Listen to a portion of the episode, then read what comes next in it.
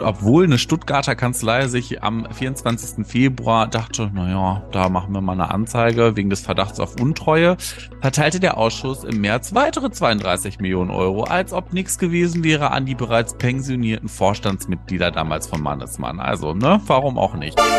Dann konnte sich also ein Mitarbeiter von MAN bar an einer Kasse Geld auszahlen lassen, was man dann eben als Schmiergeld benutzen konnte.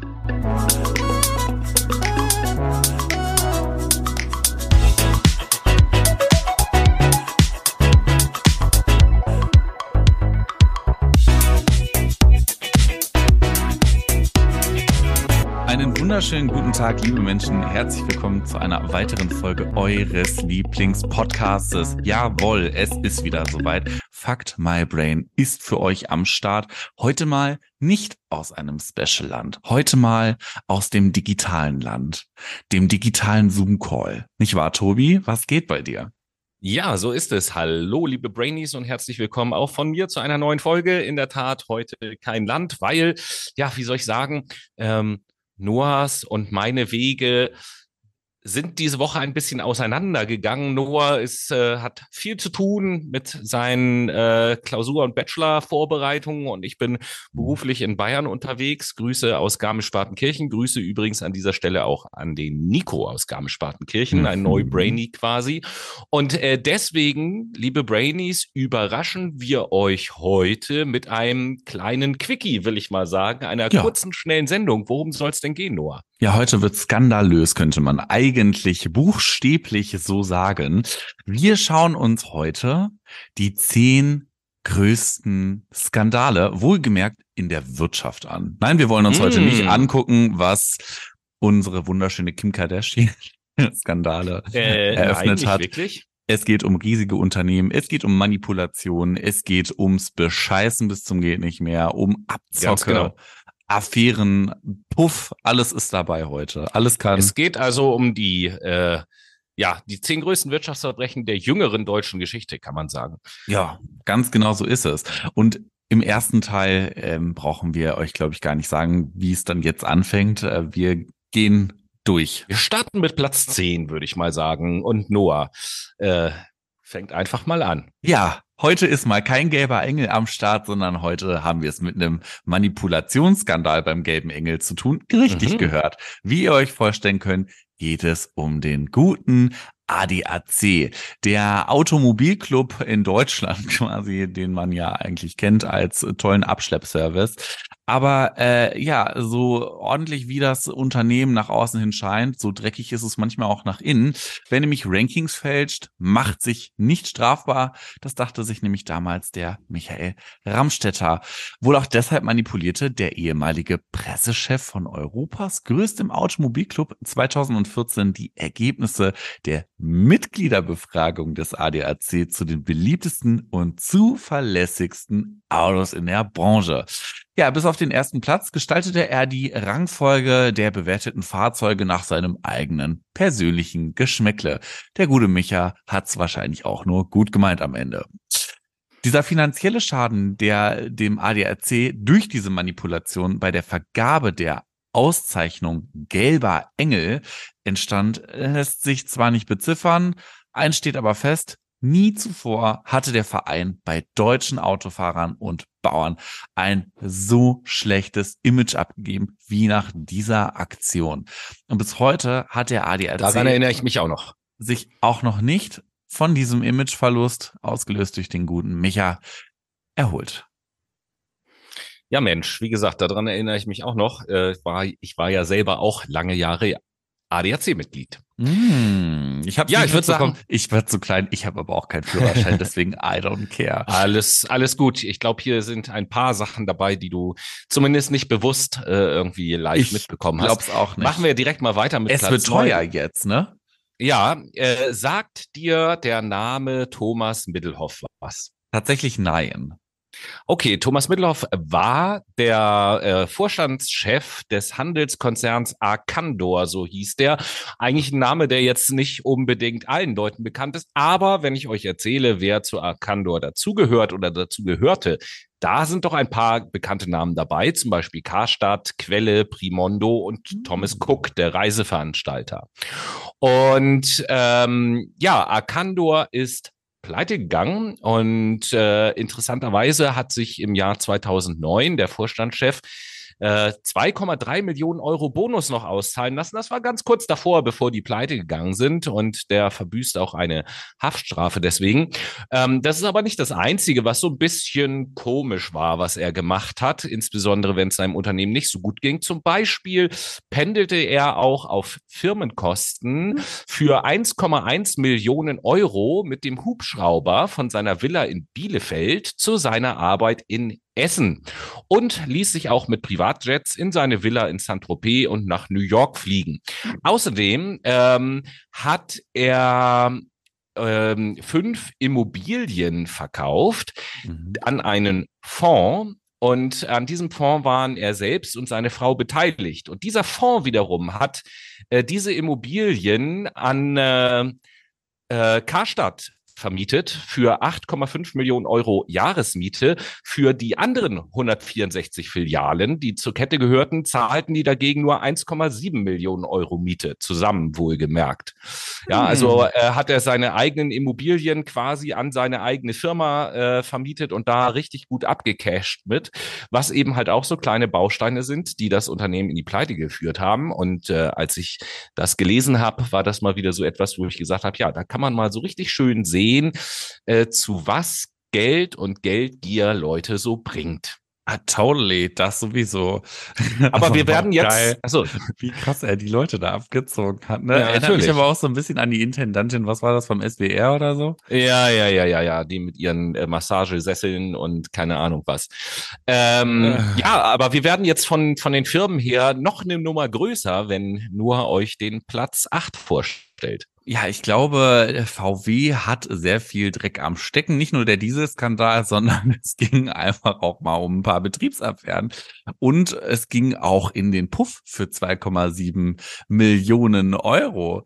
Na ja. Juhe, was war das denn für ein Puff, ey? Ja, du, das war ein teurer Puff auf jeden Fall. Kein anderer DAX-Konzern scheint nämlich so gerne die Gesetze zu brechen wie VW. Der Skandal ist zwar schon ein bisschen älter her, er ist nämlich von 2005. Da wurde nämlich bekannt, dass der Autobauer Betriebsräten Luxusreisen und Bordellbesuche in Höhe von 2,7 Millionen Euro geschenkt hatte. Und auch die brasilianische Geliebte des damaligen Betriebschefs Klaus Volkert ja, unterhielt VW mit 400.000 Euro. Außerdem der gute Volkert hat äh, sich auch zwei Millionen Euro Boni auszahlen lassen und konnte dafür privat gekaufte Luxuswaren abrechnen. Super, oder? Dafür bekam er aber auch später eine Haftstrafe von zwei Jahren und neun Monaten. Viel zu wenig, wie ich finde, für so eine Scheißhinterziehung. Der Personalvorstand, damals noch geführt von Peter Harz, verurteilte die Richter zur Zahlung von fünf 176.000 Euro und einer Bewährungsstrafe von zwei Jahren. Ich glaube, die Richter haben es da auch nur ziemlich gut gemeint mit dem Peter. Hm. hm. Trockengelegt hat VW den äh, ja, Geldsumpf seitdem eigentlich nicht. Derzeit ermittelt nämlich noch die Staatsanwaltschaft wegen Untreue, weil Volkswagen seinem aktuellen Betriebsratschef Bernd Osterloh ungefähr bis zu 700.000 Euro ähm, ja Gehalt ausgezahlt hat und das zwar und das eigentlich ungerechtigt, äh, ungerechtfertigterweise auch mit ziemlich hohen Zulagen. Ja, im Übrigen pikante Sache. Osterloh übernahm sein Amt im Zuge der Bordellaffäre im Übrigen von dem guten Herrn Volkert. Also man könnte meinen, hm. da ist eine Hand in die andere gegangen hm. oder die eine Hand hat die andere nach dem Handjob gewaschen. Mittlerweile ist er auch gar nicht mehr Betriebsratschef. Ich weiß jetzt nicht, wohin er gewechselt ist, aber er hat jetzt eine schon seit zwei Jahren oder drei eine Nachfolgerin äh, bekommen. Ja, ja aber das hatte, sagen, das hatte nichts mit der, das hat, dieser Wechsel hatte nichts mit der Affäre zu tun. Das muss man natürlich auch dazu sagen. Äh, wäre schön, wenn es so wäre, wenn er deswegen gehen, äh, hätte gehen müssen. Aber dem war halt nicht so. Hm. Aber nun gut, da das ein Quickie ist, diese Sendung, sind wir jetzt auch schon angekommen bei unserer ersten Unterbrechung. Und ihr wisst ganz genau, was das bedeutet. Äh, hier ist nämlich die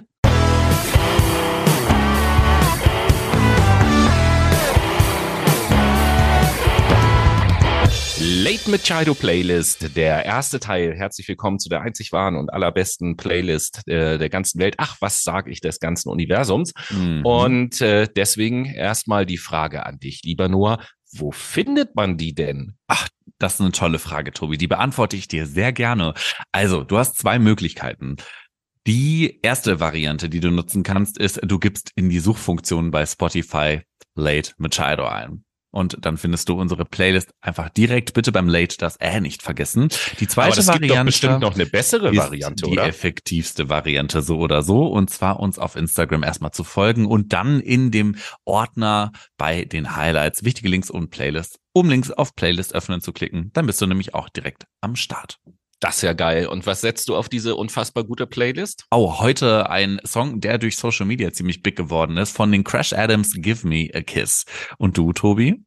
Ja, ich setze heute mal eine Coverversion eines Songs auf die Playlist und zwar eines Songs, der sich schon auf unserer Playlist befindet.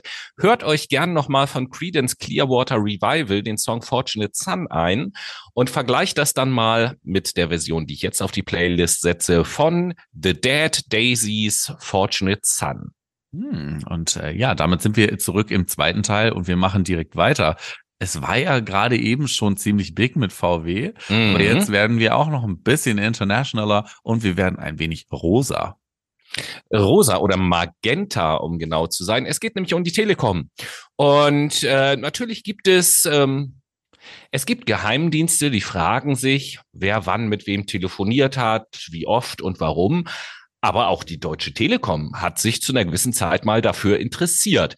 Ähm, irgendwann, oder was heißt irgendwann, so 2005, 2006 gerieten nämlich Firmeninterne an die Öffentlichkeit und äh, dann hat sich äh, die Telekom illegal die Verbindungsdaten von 55 Managern, Journalisten und Gewerkschaftsmitgliedern sowie sieben Aufsichtsräten besorgt. Der Vorstandschef damals Kai-Uwe Ricke und der Aufsichtsratvorsitzende Klaus Zumwinkel, der Name ist auch noch relativ bekannt, weil der auch mal, wenn ich das recht in, in, in, erinnere, entweder davor oder danach Bahnchef war, ähm, hatten die Spionage also in Auftrag gegeben und äh, beide haben dann später über über eine Million Euro Schadenersatz an die Telekom bezahlt, lehnten aber ein Schuldeingeständnis ab. Und die Opfer dieser Abhöraktion sozusagen ähm, entschädigte der Konzern und spendete darüber hinaus noch 1,7 Millionen Euro ein gemeinnützige Organisationen. Mhm. Also auch die Telekom hat direkt im Stecken und praktischerweise Bleiben wir gleich mal in der Mobilfunkbranche, nicht wahr, Noah? Ja, ein weiteres Telekommunikationsunternehmen wird nämlich oder wurde ja an den Pranger gestellt mit einem perfekten Deal, könnte man sagen. Am 4. Februar 2000 stimmt nämlich nach einer spektakulären Abwehrschlacht der Mannesmann Aufsichtsrat der Übernahme des Industriekonzerts durch Vodafone für schlappe 178 Milliarden Euro zu. Also ein dicker, dicker, fetter Deal und ein Fisch, der da an Land gezogen wurde. Und noch am selben Tag verteilen im Aufsicht, Aufsichtsrat Ausschuss für Vorstandsangelegenheiten der Deutsche Bankvorstand Josef Ackermann, Mannesmann, Aufsichtsratschef Joachim Funk und die IG Metall-Boss, der IG Metall-Boss Klaus Zwickel 30 Millionen Euro Anerkennungsprämien an Top-Manager bei Mannesmann. Also wir haben hier wieder mal eine schöne Ausschüttung an Premium. Erinnert so ein bisschen an den BMW-Skandal mit den Dividenden und dem Kurzarbeitergeld während der Corona-Pandemie. Ja, da haben wir ja auch mal drüber gesprochen. Das stimmt. Das haben wir. Ja, und obwohl eine Stuttgarter Kanzlei sich am 24. Februar dachte, naja, da machen wir mal eine Anzeige wegen des Verdachts auf Untreue, verteilte der Ausschuss im März weitere 32 Millionen Euro, als ob nichts gewesen wäre an die bereits pensionierten Vorstandsmitglieder damals von Mannesmann. Also, ne, warum auch nicht? Und das Oberlandesgericht Düsseldorf, spricht Ackermann, ähm, Funkemann und Zwickel sogar oder hat es zunächst von diesen Vorwürfen freigesprochen. Ähm, ja, später war dann ziemlich doof, ging das Ding zum Bundesgerichtshof und da wurde das Urteil erstmal aufgehoben. Also, das Ding wurde an Land gezogen. War eine doofe Idee. Ja, und dann machen wir weiter und kommen, ich will fast sagen, zu einem Wiederholungstäter, auch wenn der Firmenname ein anderer ist, aber der Konzern ist derselbe. Es geht um MAN und äh, die Eingeweihten unter euch wissen es, MAN gehört zum Volkswagen-Konzern. Mhm. Ähm, und wir sind im Jahr 2009. Und da war es nämlich so, wenn äh, ein Mitarbeiter von MAN Kunden schmieren wollte. Es ging darum, Aufträge an Land zu ziehen, Staatsaufträge mhm. von anderen Staaten zum Beispiel. Ne? MAN macht ja LKWs und Busse und sowas. Ähm, dann konnte sich also ein Mitarbeiter von MAN bar an einer Kasse Geld auszahlen lassen, was man dann eben als Schmiergeld benutzen konnte. Und ähm, um das dann irgendwie diese Ausgaben zu dokumentieren, wurden dann Scheinverträge äh, und, und Briefkastenfirmen genutzt mit vermeintlichen Beratern in Slowenien und Liechtenstein. Und so sind insgesamt 50 Millionen Euro Schmiergelder geflossen und ähm, dass diese Kosten, die dem Konzern dadurch entstanden sind, wurden einfach auf die Preise der Busse und LKWs draufgeschlagen und so ließ sich das Münchner Unternehmen von den Steuerzahlern der Abnehmerstaaten das Ganze finanzieren. Und 2009 ist das dann aufgeflogen. Die Affäre kostete MAN über 250 Millionen Euro. Der größte Posten war mit 150,6 Millionen Euro die Geldbuße an die Staatsanwaltschaft. Hm. Herzlichen Glückwunsch. Ja, Applaus an dieser Stelle. Reicht dann auch. Ja, und jetzt kurz bevor wir gleich zur Late Machado Playlist nochmal kommen, wird's jetzt ein wenig, ja, klimaschädlich könnte man eigentlich schon sagen. Es geht nämlich hm. um Heidelberg Zement. Die hatten ziemlich Stress mit dem Staat und mussten das höchste Bußgeld der deutschen Geschichte zahlen. Oh. Seit den 70er Jahren sprachen Heidelberger Zement, Schwenkzement, Dückerhoff, Lafarge Zement, die Alsen sowie die Ready-Mix AG Lieferquoten und Preise für Zement ab. Und wie wir alle wissen, das verstößt gegen das Kartellrecht. Mhm. Außerdem kauften sie konkurrierenden Anbieter äh, auf und legten ihre Werke still. Das ist auch gegen das Kartellrecht. Und der Wettbewerb auf dem deutschen Zementmarkt kam dadurch natürlich zum Erliegen. Was denn auch sonst, wenn man sich nicht an die Spielregeln hält. Ja, das Kartellamt hat das natürlich mitbekommen und bestrafte dann diesen Marktmissbrauch im Jahre 2003 mit Bußgeldern in Höhe von lasst euch echt, also bevor euch die Ohren anfangen zu schlackern, haltet euch die fest. 660 Millionen Euro. Also schon echt. Das ist mal eine Stange Geld. Das ist schon krass. Und man muss auch sagen, nie zuvor hatte dieses Amt höhere Strafen verhängt als bis zu diesem Tag. Das ist heftig. Sechs Jahre später reduzierte dann das Oberlandesgericht in Düsseldorf nach einem der längsten Kartellverfahren Deutschlands die Geldbuße auf 330 Millionen Euro. Nichtsdestotrotz ist das schon ein Batzengeld. Ja, aber das kann man scheiße wohl sagen. Gelaufen, scheiße gelaufen, wenn man tatsächlich das Kartellrecht missbraucht. Sollte man nicht tun.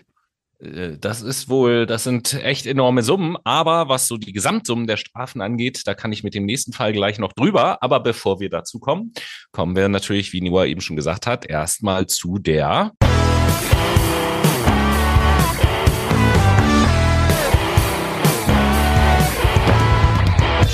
Late Machado Playlist, die zweite. Noah, was haust du diesmal drauf? Ich würde sagen, all I know is 1035. Okay. Ach so. Ja. Genau. Alles, was ich weiß, ist, es ist 10, 10.35 Uhr Spaß. Der Song 1035 von Tiesto und Tate McRae wandert heute von mir auf die Late Machado Playlist. And yours, Tobi? Ja, äh, da ich ja heute so im Modus Coverversion bin, äh, mache ich mal mit einer Coverversion weiter. Es geht um eine Coverversion des Songs Nothing Compares to You von Sinead O'Connor und äh, sensationell gesungen in einer mehr oder weniger Unplugged-Version von dem legendären, einzigartigen und leider viel zu früh verstorbenen Chris Cornell. Absolute Hörempfehlung. Ja, geil. Super. Und damit kommen wir jetzt zu unseren letzten Top 3, wa? So ist es. Die Top 3 der äh, Arschloch-Moves, der, der Wirtschaftsverbrechen. Mhm. So äh, muss man es vielleicht sagen. Wir befinden uns im Jahr 2006 und äh, am 15. November 2006 durchsuchen Fahnder Büros an 30 Siemens-Standorten. Und auch Privatwohnungen führender Manager dieses Konzerns blieben nicht unbehelligt. Was ist passiert? Also die Fahnder finden nämlich Beweise für wenigstens, das muss man sagen, wenigstens 4300 Schmiergeldzahlungen. Und damit hatte sich der Siemens-Konzern nämlich zwischen 1999 und 2006 Aufträge in Ägypten, Saudi-Arabien, Indonesien und Griechenland erkauft. Insgesamt 1,3 Milliarden Euro an Schmiergeldzahlungen sind da geflossen. Außerdem unterhielt der Siemens-Konzern äh, mit mehreren hundert Millionen Euro gefüllte schwarze Kassen in Österreich, Liechtenstein und der Schweiz und machte sich so auch noch der Geldwäsche schuldig.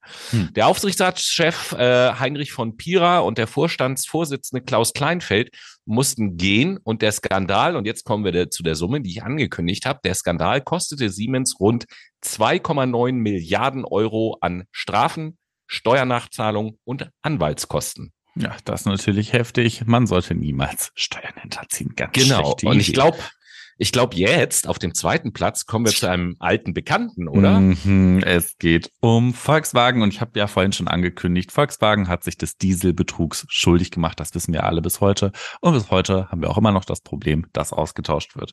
Ja, in der Motorsteuerung von wenigstens 11 Millionen Fahrzeugen verbaute nämlich äh, Volkswagen 2015 illegale Abschalteinrichtungen.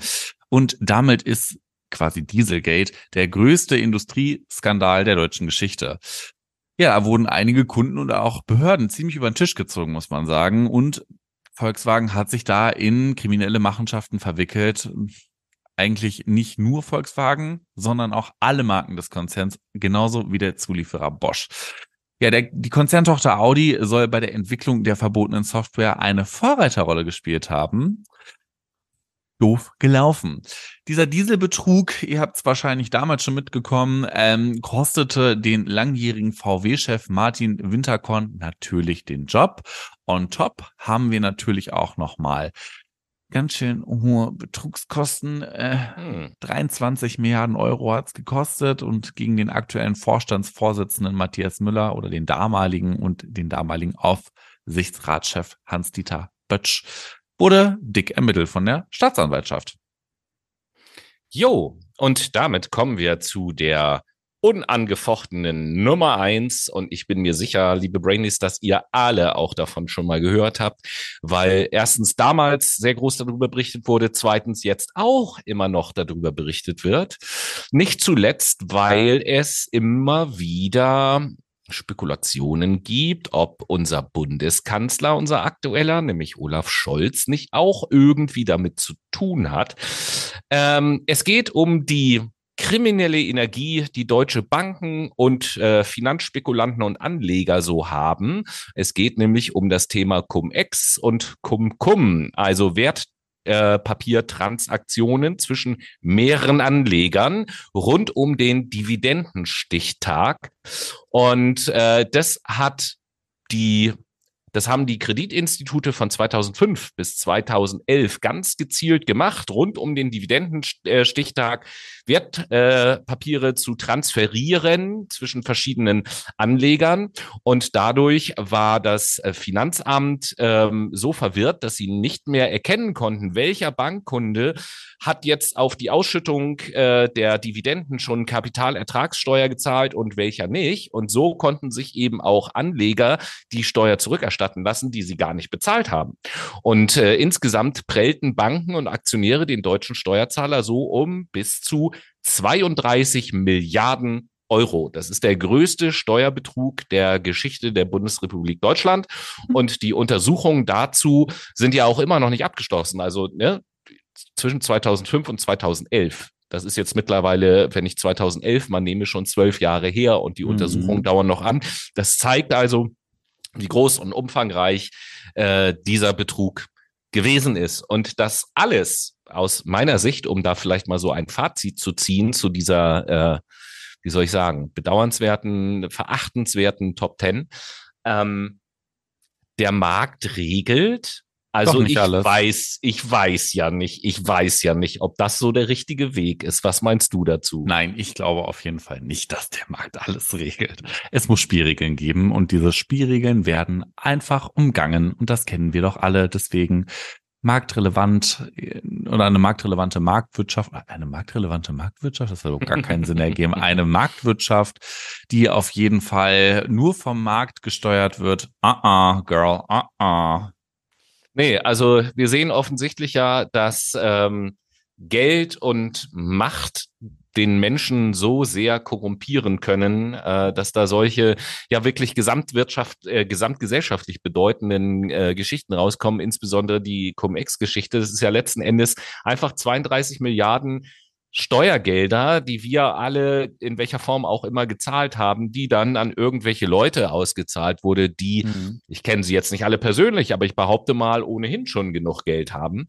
Ähm, ja, das zeigt, dass Geld auch die Gier immer größer und immer größer werden lässt. Und äh, ja, wir haben ja in einigen anderen Sendungen auch schon darüber geredet, dass Geld mit der Natur des Menschen eigentlich nicht wirklich viel zu tun hat, beziehungsweise diese Natur des Menschen auch eher verdirbt. Das ist wohl wahr. Naja, was auf jeden Fall nicht verdorben oder euch nicht die Laune verdorben wird, ist unsere Folge nächste Woche. Da werden wir nämlich über positive Sachen reden. Unter anderem, denn äh, wenn ihr auf den Kul Kalender schaut, liebe Brainies, äh, wisst ihr es, äh, die nächste Woche erstmal, äh, oh, nee, ha, da fällt mir gerade ein, äh, die Folge nächste Woche, liebe Brainies, da habt ihr ja ganz ausgiebig Zeit am Erscheinungstag, die zu genießen. Es ist dann ja der 1. Mai und somit ein mhm. Feiertag, was schon mal sehr gut ist. Und das bedeutet natürlich gleichzeitig, dass die nächste Woche wie ein Monatsrückblick ansteht, der Rückblick auf den Monat April.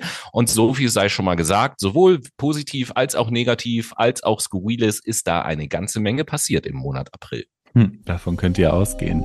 Ja, dementsprechend würde ich von meiner Seite sagen, war schön. Ich freue mich auf nächste Woche mit euch und wünsche ich euch auch. einen guten Rutsch in die Woche. Ich auch. Bis dahin. Macht's gut. Tschüss.